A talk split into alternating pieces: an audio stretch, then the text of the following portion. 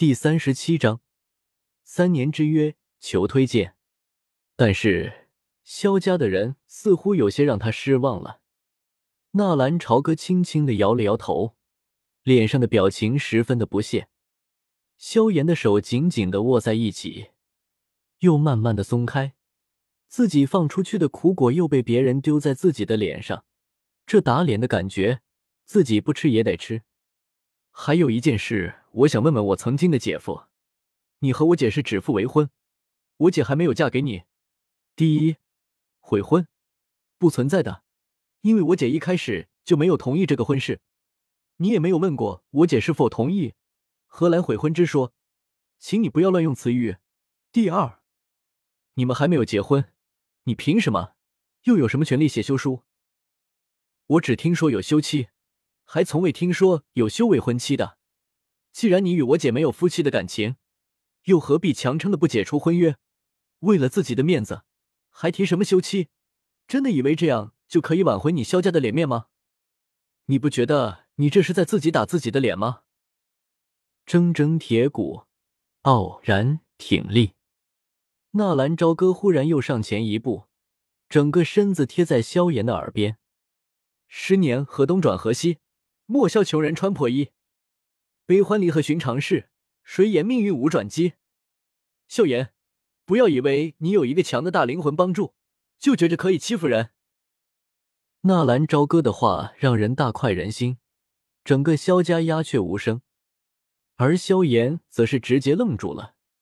萧炎拥有戒指，而且也已经知道戒指里的秘密，不然以萧炎的性格。他是不会结下三年之约的。他知道了自己实力下降的原因，甚至已经得到了药老的承诺。这是纳兰朝歌在见到萧炎的时候猜到的。只是纳兰朝歌也没有想到，萧炎这个家伙居然阴险到一直等到纳兰嫣然说出约定，他再顺其自然的接下来。真是给我们萧家丢人。就是，被人上门退婚。还不如老老实实的解除了算了。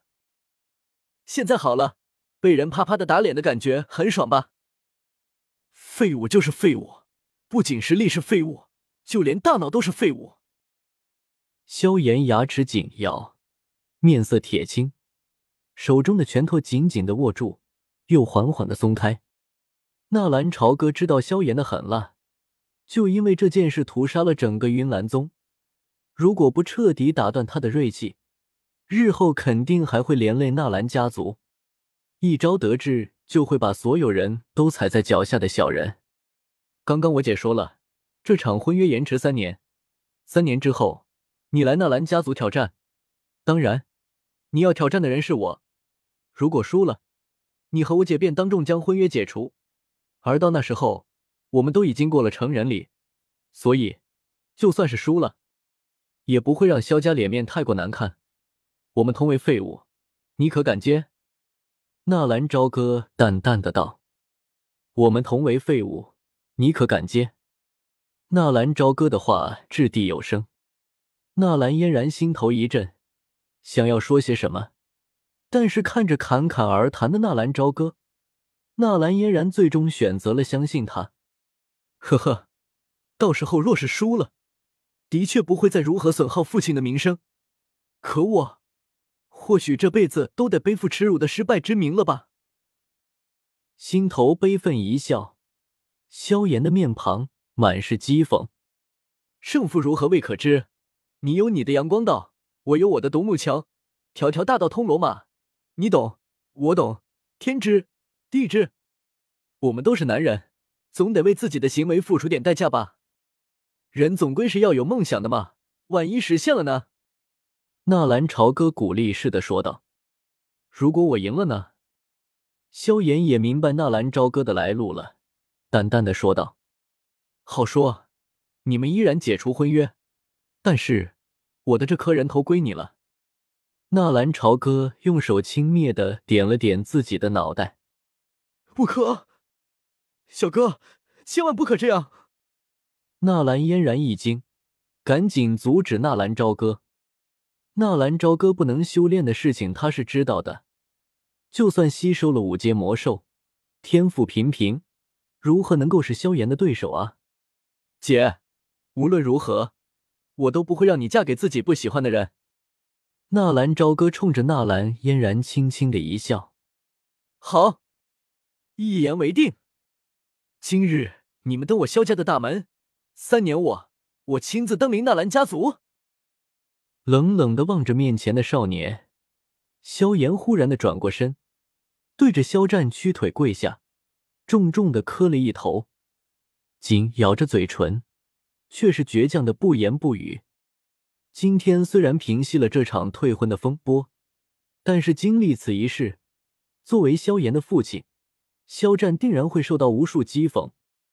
被人上门退婚，这种事说出去，总归是不太好。望着跪服的萧炎，明白他心中极为歉疚的肖战淡然一笑，笑盈盈的道：“我相信我儿子不会是一辈子的废物，区区流言蜚语，日后在现实面前。”自会不攻而破。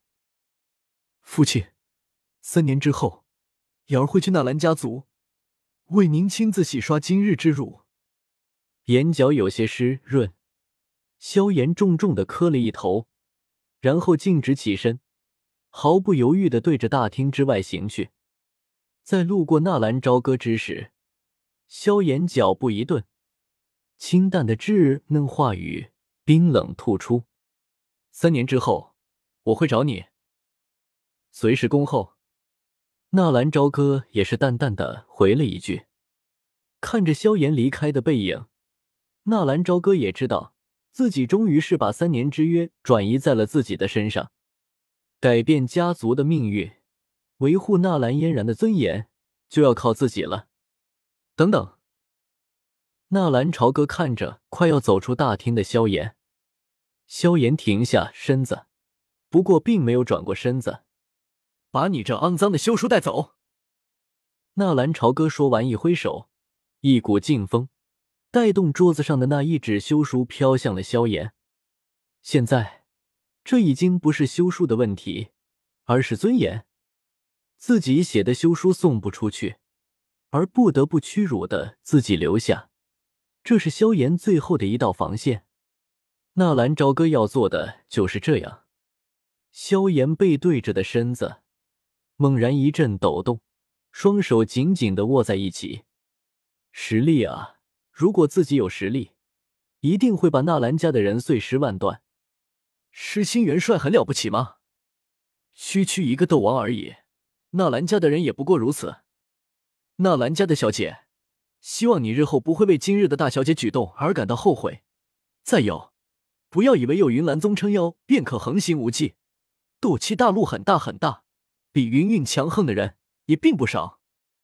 就在那一纸休书飘向萧炎的时候，少女清灵的嗓音带着淡淡的冷漠，忽然的响了起来。三人脚步猛地一顿，微变的目光投向了角落中那轻轻翻动着书籍的紫裙少女身上。阳光从门窗缝隙中投射而进，刚好将少女包裹其中。远远看去，宛如在俗世中盛开的紫色莲花，清静优美，不惹尘埃。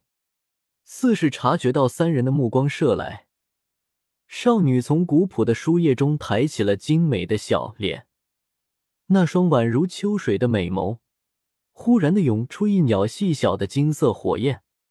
火焰一起，大厅中的温度陡然升高，而那还在空中的休书，蓦然燃烧了起来，只是一个眨眼，便已经变成了灰烬。卧槽！金地焚天炎。